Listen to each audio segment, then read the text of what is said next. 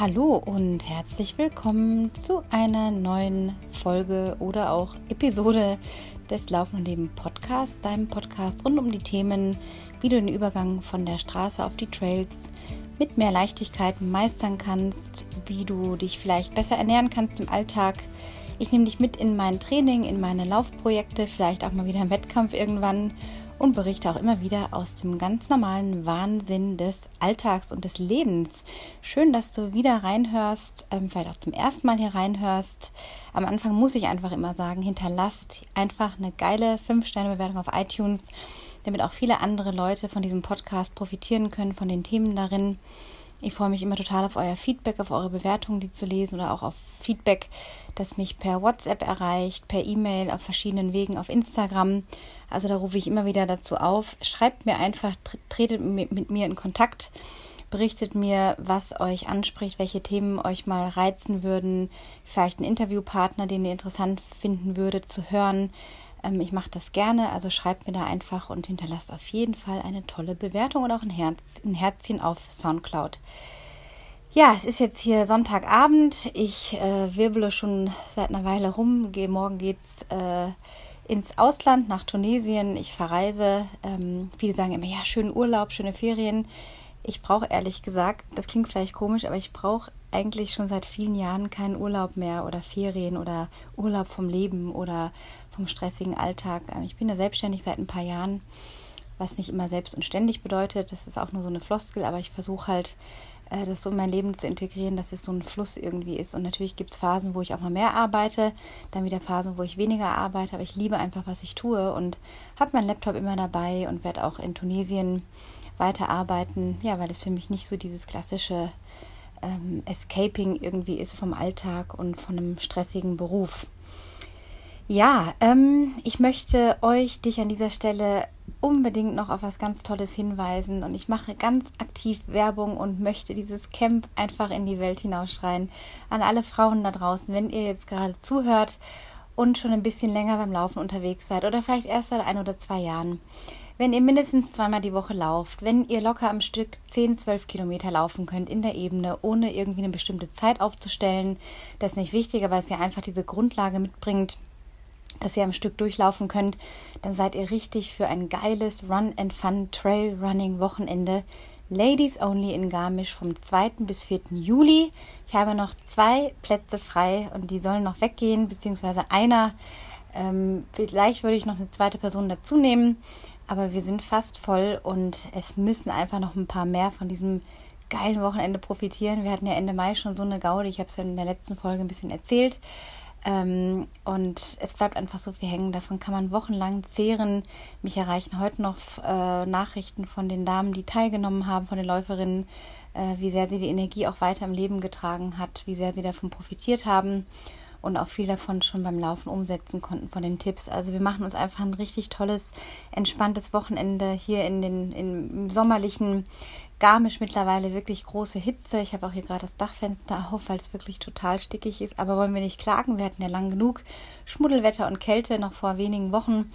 Und jetzt darf es auch ruhig mal richtig Sommer sein und heiß sein. Und das ist einfach eine ideale Zeit hier, um ein bisschen aufzutanken, Energie zu tanken, die Akkus vielleicht auch aufzuladen, wenn ihr in einem sehr stressigen Alltag seid oder auch einfach nur sagt, nee, ich habe einfach so Bock, weil ich einfach Bock drauf habe, äh, tolle Leute kennenzulernen, mich auszutauschen, ähm, in einem richtig coolen Athletenhaus zu leben.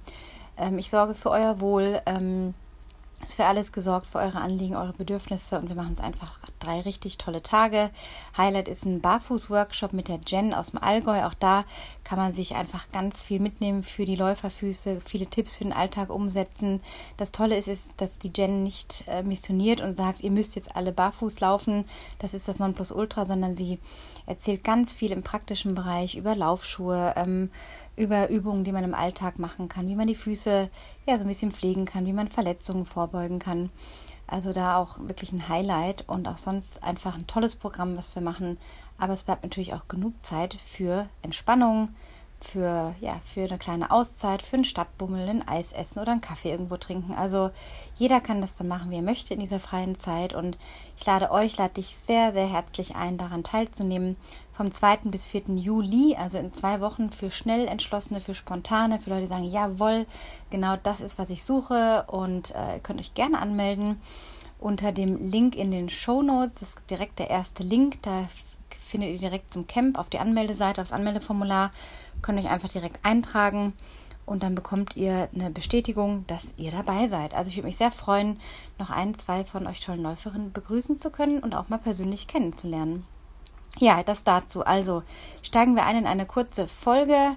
Ähm, heute wieder so ein bisschen ein Wursteln oder ein kunterbunter Mischmasch äh, relativ kurz abgehandelt. Äh, soll es nicht irgendwie blöd klingen, aber ich möchte mich heute ein bisschen kürzer halten, nicht so viel im heißen Brei rumreden. Oder wie mein Partner jetzt sagen würde, du bist eine Quatschkanone. Das meint er immer sehr liebevoll. Ich finde das auch ganz lustig.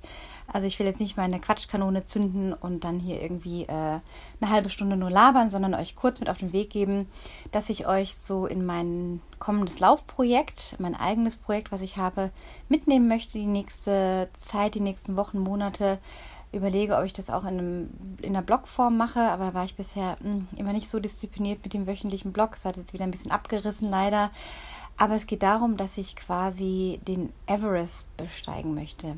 Natürlich jetzt nicht live dahin fahren möchte oder auf den Everest klettern möchte. Das liegt mir völlig fern. Das steht nicht auf meiner sogenannten Bucketlist, sondern ich möchte die Höhenmeter des Mount Everest quasi in 24 Stunden meistern. Dafür nehme ich mir hier ein bis zwei Berge, die ich sowieso gut kenne, wo ich mein Trainingsgebiet auch habe, meine Trainingsberge und möchte das also gerne Ende September umsetzen. Bin dafür vor zwei Wochen in das spezifische Training gestartet und versuche jetzt, äh, mich da von Woche zu Woche mit den Höhenmetern zu steigern, immer wieder auch natürlich eine Ruhewoche einzubauen, eine Erholungswoche, wo weniger Intensität und Umfang ist. Ich habe so ein bisschen die Intervalle rausgenommen, werde die aber auch bald wieder integrieren, weil ich tatsächlich nach meiner letzten kleinen Verletzungsgeschichte am Fuß, die jetzt völlig äh, ja, normal ist, als wäre nie was gewesen, ich spüre gar nichts mehr, habe ich mir doch tatsächlich vor zehn Tagen den Knöchel etwas umgeknickt. Das ist mir jetzt wirklich ewig nicht passiert. Und äh, es war auf so einer ganz blöden, glitschigen, kleinen, unscheinbaren Wurzel äh, auf dem Weg zu so einer Alm mit einer Freundin. Wir waren gerade am Quatschen und bumm, war der Fokus woanders und Anna rutscht also ein bisschen blöd über die Wurzel und knickt etwas um. Habe aber nichts äh, Schnalzen gehört und auch äh, keine Schwellung dann gleich äh, erlebt oder ist nichts gekommen. Habe dann äh, in so einem kalten Wasserbrunnen meinen Fuß gehalten. Es hat sich keine Färbung gezeigt, es ist nicht dick geworden.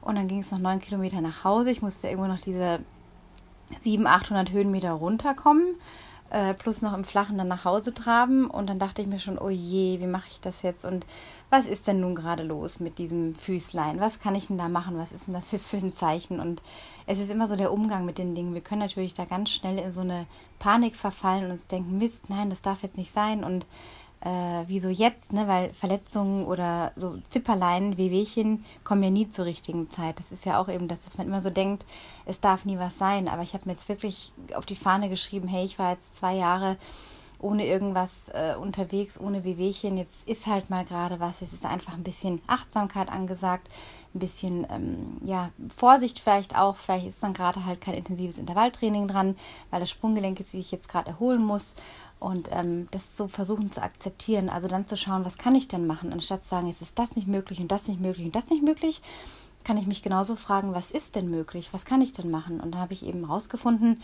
ähm, also der Knöchel war dann nach wie vor nicht geschwollen, auch einen Tag später nicht. Ich habe natürlich schon gemerkt, ui, so eine Rotation mit dem Fuß geht erst heute, zehn Tage später wieder, dass ich so in beide Richtungen flexen kann und den Fuß nach links drehen kann ähm, und da wieder so eine Mobilität dran ist, so eine Leichtigkeit, so eine Freiheit ähm, ja, und da habe ich wirklich, da habe ich einen Tag Ruhe gemacht und habe dann gedacht, okay, ich probiere mal, ob ich einen Berg hochgehen kann auf meinen Hausberg hier in der Nähe. Und das ging dann ohne Schmerzen. Ich habe dann keinen Laufschritt gemacht. habe ich gedacht, okay, das geht. Hast du probiert? Geht. Und dann mit der Bahn runtergefahren. Und so habe ich jetzt die letzte Woche fast 7000 Höhenmeter gemacht im Training.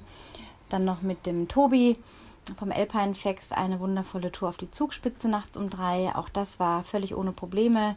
Die elf Kilometer und einige tausend Höhenmeter, die es waren, mit viel Knierotation, auch mit Sprunggelenkrotation. Aber ich habe nichts mehr gemerkt. Was aber bedeutet hat, ist, dass ich die Schläge vom Laufen vermieden habe. Also ich bin jetzt quasi zehn Tage. Heute war der erste Tag, wo ich wieder ein bisschen mehr gelaufen bin so ein paar Kilometer am Stück. Und ja, das braucht man dann einfach. Also wirklich die Maßnahmen ergreifen. Was kann ich tun? Was braucht jetzt der Fuß? Offensichtlich ein bisschen anderes, abgeändertes Training, auch spezifisch auf das Everest-Projekt bezogen. So was brauche ich denn für mein Projekt? Auch das könnt ihr euch fragen, wenn ihr euren eigene, eure eigenen Ziele habt beim Laufen und jetzt vielleicht auch keinen Wettkampf vorhabt. Einige haben sicherlich was vor von euch ähm, andere vielleicht nicht oder ein bisschen ziellos durch die Gegend laufen. So ging es mir jetzt auch ein bisschen, wo ich dachte, ja, okay, was, was verbinde ich denn gerade mit Training? Okay, das eine ist fit zu sein, mich fit zu fühlen, das andere ist, was kann ich mir vielleicht für ein Ziel stecken, wo ich richtig dran Freude hätte, wo ich richtig für brenne, was auch ein bisschen außerhalb meiner Komfortzone liegt, auch vom Vorstellungsvermögen her, dass ich denke, ups, das wird mir schon ein bisschen die Schuhe ausziehen.